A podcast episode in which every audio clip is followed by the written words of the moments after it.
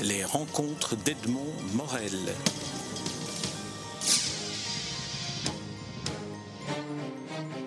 Michel Gredon, je suis très heureux de vous rencontrer à l'occasion de la parution de votre dernier livre en date, une traduction de morceaux choisis traduits du grec et du latin, Aphrodite accroupi.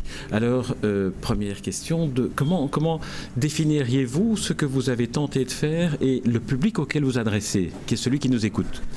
Disons, bon, moi je voulais faire une anthologie. Euh, au départ, si vous voulez, il y avait des, chansons, des chansons que j'avais écrites euh, pour, pour Photisionatos.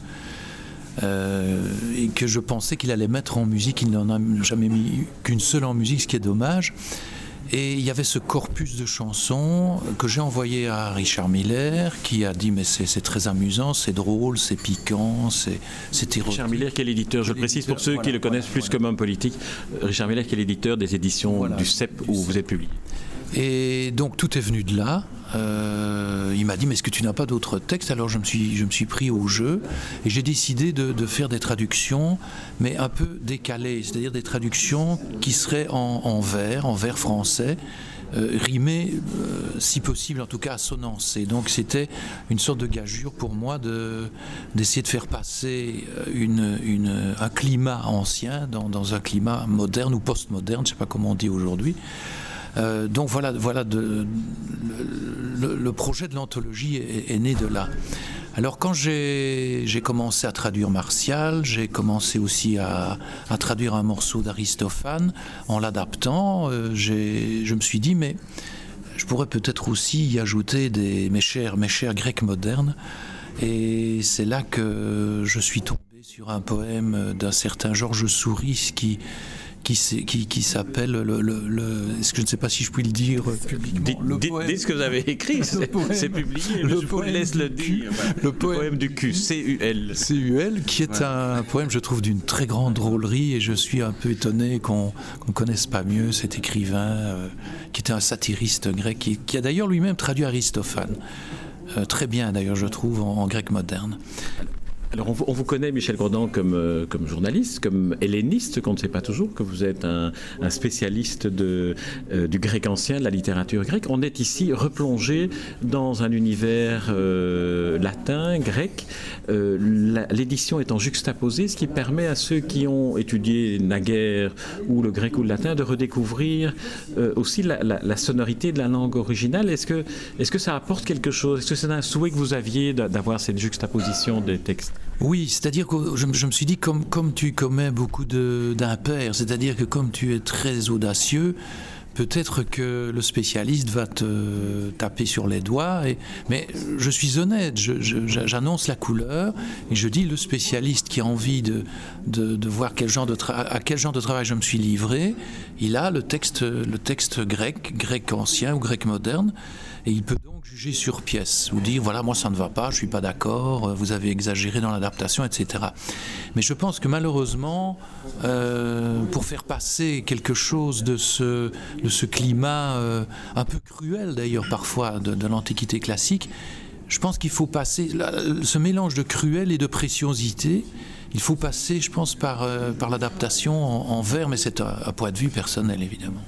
Alors, dans l'introduction de, votre livre, qui est une introduction là très, très érudite et très, très historiquement euh, précise, euh, vous situez la, place qu'a la littérature érotique ou même euh, l'amour sexuel dans l'Antiquité. Alors, qu'en est-il pour un, lecteur d'aujourd'hui lorsqu'il découvre cela? Oui, justement, la, grande difficulté, c'est d'essayer de, de se projeter dans l'Antiquité, d'essayer de voir ce qui nous ressemble encore chez les anciens. Or, finalement, il n'y a pas tellement de choses, parce que nous, nous, euh, nous permettons à peu près tout, je pense, sauf euh, la pédophilie euh, et sauf l'inceste.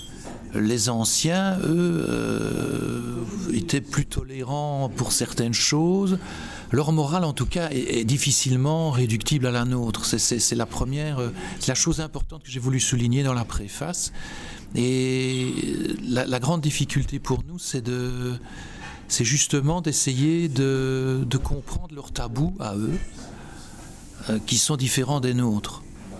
Et par exemple, euh, ce, qui, est vraiment injurieux pour un Romain, par exemple, pour un citoyen romain, c'est d'être euh, en quelque sorte pris à partie et c'est d'être humilié en public. Euh, donc, la, difficulté pour lui, euh, ce sera de paraître dans une. C'est une, une, société, si vous voulez, où, le, où l'apparence a énormément d'importance. Elle a, elle a de l'importance chez nous aussi, mais pas de cette façon-là.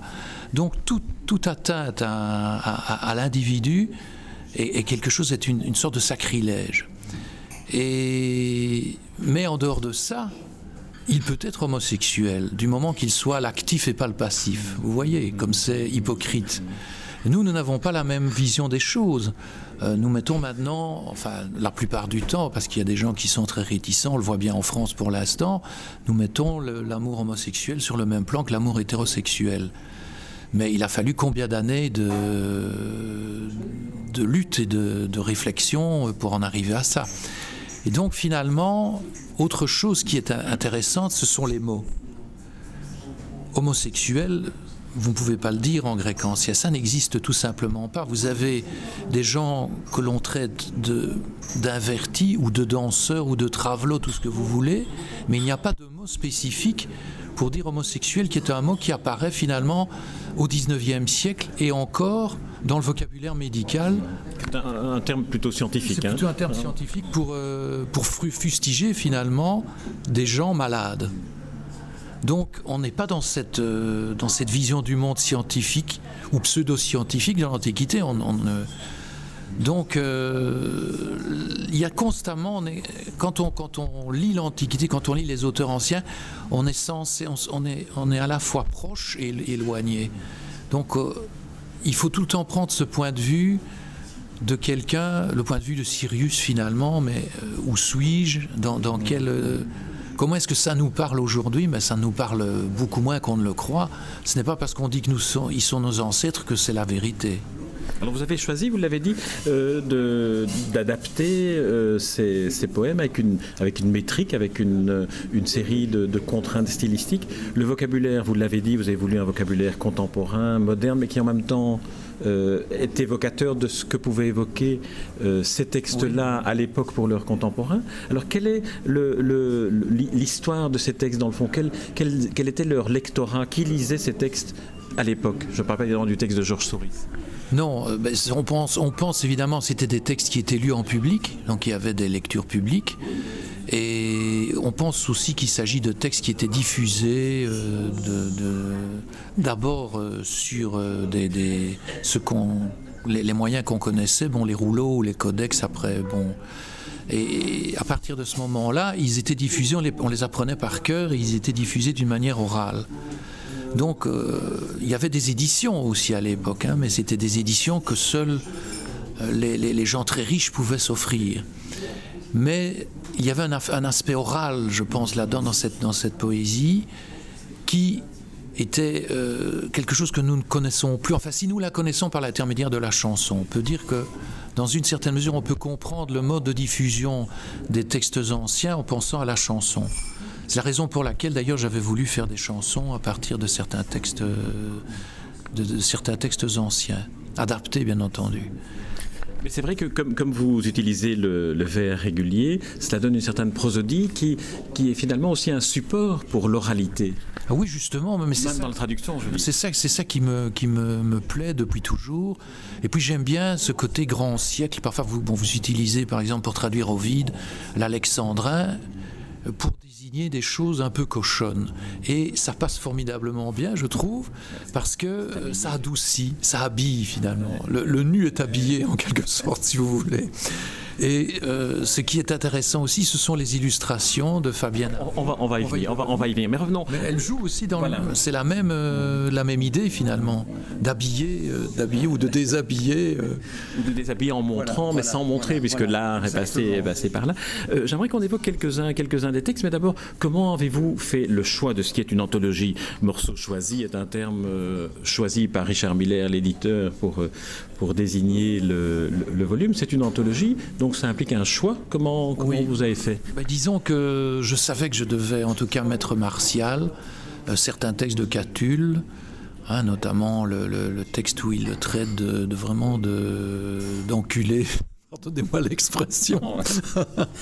Euh, des, gens qui lui contestent le, droit de s'exprimer finalement euh, euh, en, vers caramélique, parce que c'est ça, il, agresse les gens, il le fait d'une façon très, très directe. Et c'était comme cela dans l'Antiquité. Donc on n'hésitait pas à appeler un chat un chat. Et donc, euh, de fil en aiguille, j'en suis arrivé aussi à Aristophane, Lysistrata, hein, qui est qui est un des textes fondamentaux de l'érotisme grec. Alors là, justement, prenons, prenons cet exemple-là. C'est un, texte qui est, qui est connu, on sait l'histoire de ces femmes qui se refusent aux, hommes. Vous l'avez réadapté. Est-ce que, est que ça vous permet d'avoir une, une, lecture contemporaine de ce texte qui est presque un, un, thème euh, idéal? C'est-à-dire que ça me permet, évidemment, les, les, spécialistes m'en voudront peut-être à mort, je n'en sais rien, mais ça me permet d'adapter en rendant peut-être le texte plus, plus parlant. Bon, il y a à certains moments des, allusions à des faits de l'époque, à des faits sociaux de l'époque auxquels vous n'entendez plus goutte malheureusement parce que le temps a passé. Alors plutôt que de mettre des notes, je me suis dit, mais dans ce cas-là, essaye, puisque le, le point de vue était, je fais des alexandrins rimés avec rime dans, ce cas-là, rime féminine, rime masculine, rime féminine, rime masculine. Dans ce cas-là, je suis bien obligé d'adapter. Et d'ailleurs, un de mes voeux les plus chers, ce serait de, traduire tous les istratas de cette façon-là. Qui est un fameux boulot, évidemment. Ce qui pourrait d'ailleurs réactualiser une mise en scène de la pièce, puisque c'est une pièce. Tout à fait, tout à fait. Parce que alors on peut jouer sur les sonorités, on peut jouer sur, euh, on peut faire passer beaucoup de choses qui nous paraissent un peu osées ou cochonnes par la, diction, par le, rythme, par euh, le côté grand siècle, le côté Louis XIV, si vous voulez. Alors il y a, on va quand même citer deux, deux ou trois, deux ou trois des, poèmes que vous avez, que publiés. Alors là, maintenant c'est moi qui dois rougir en disant le titre. À une vieille salope. Alors là, c'est un poème d'une crudité euh, physiologique, je dirais presque. C'est Horace en fait. Hein, et, en fait, ce poème, je l'avais utilisé déjà dans dans, l'art d'aimer, dans mon adaptation de l'art d'aimer, donc qui a, qui a eu un certain succès pendant plusieurs années. Mais celle-ci, c'est une autre adaptation. En fait, j'ai davantage adapté ce texte que, j'avais placé dans la, la, la pièce d'Ovide, parce qu'en fait, on était confrontés. Vous savez, il y avait une partie consacrée aux hommes et une partie consacrée aux femmes. Et alors, pour des raisons mystérieuse, Ovide s'intéresse davantage aux hommes qu'aux femmes. Et donc, il manquait quelque chose dans, la, dans, le, dans le second acte de, de, l'art d'aimer. Et c'est pourquoi j'ai ajouté cette pièce, euh, cette euh, épode dégoûtante, comme m'a dit un spécialiste d'Horace. Alors, il y en a une autre qui, dont j'ai oublié le titre, mais qui s'adresse à une, une, jeune femme euh, qui s'est astreinte à un régime alimentaire et qui finalement perd tous ses appâts. Oui, là, là, euh, ça vient, je pense que c'est les prix à paix, là. Et euh, je crois que c'est les prix à paix. oui, absolument, oui, oui, oui. Euh, et donc, oui, là, là, je me suis dit que c'était pas, c'était pas de l'érotisme, mais c'était, c'était une façon de dire, mais vous savez, déjà à l'époque, on, on était en train, on se moquait des, des femmes qui faisaient des régimes. Donc c'est très d'actualité. C'est ça, il y a une très grande contemporanéité dans, dans, le thème, dans le texte, dans la manière de le traiter, très, très ironique en même temps, très, euh, euh, très provocateur. Oui, oui, ben j'essaye effectivement dans ma traduction ou dans mon adaptation d'être aussi, aussi brutal et aussi, euh, aussi précis que possible, de manière à faire rire. J'espère, c'est ça surtout. Ce qui est important pour moi, c'est que les gens s'esclavent en, lisant mon petit ouvrage. c'est une des dimensions aussi, c'est que finalement, à la lecture, de ces traductions de, poèmes et d'extraits de, de pièces de théâtre, on est tout à fait désarçonné par le côté cru, mais finalement on rit un peu comme en entendant euh, certaines audaces dans des chansons. Je pensais à celle de Brassens à l'époque.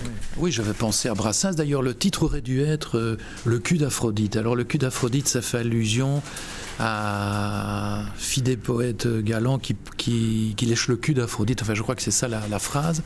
Et ça fait partie des, des, des, des, belles chansons de Brassens, évidemment.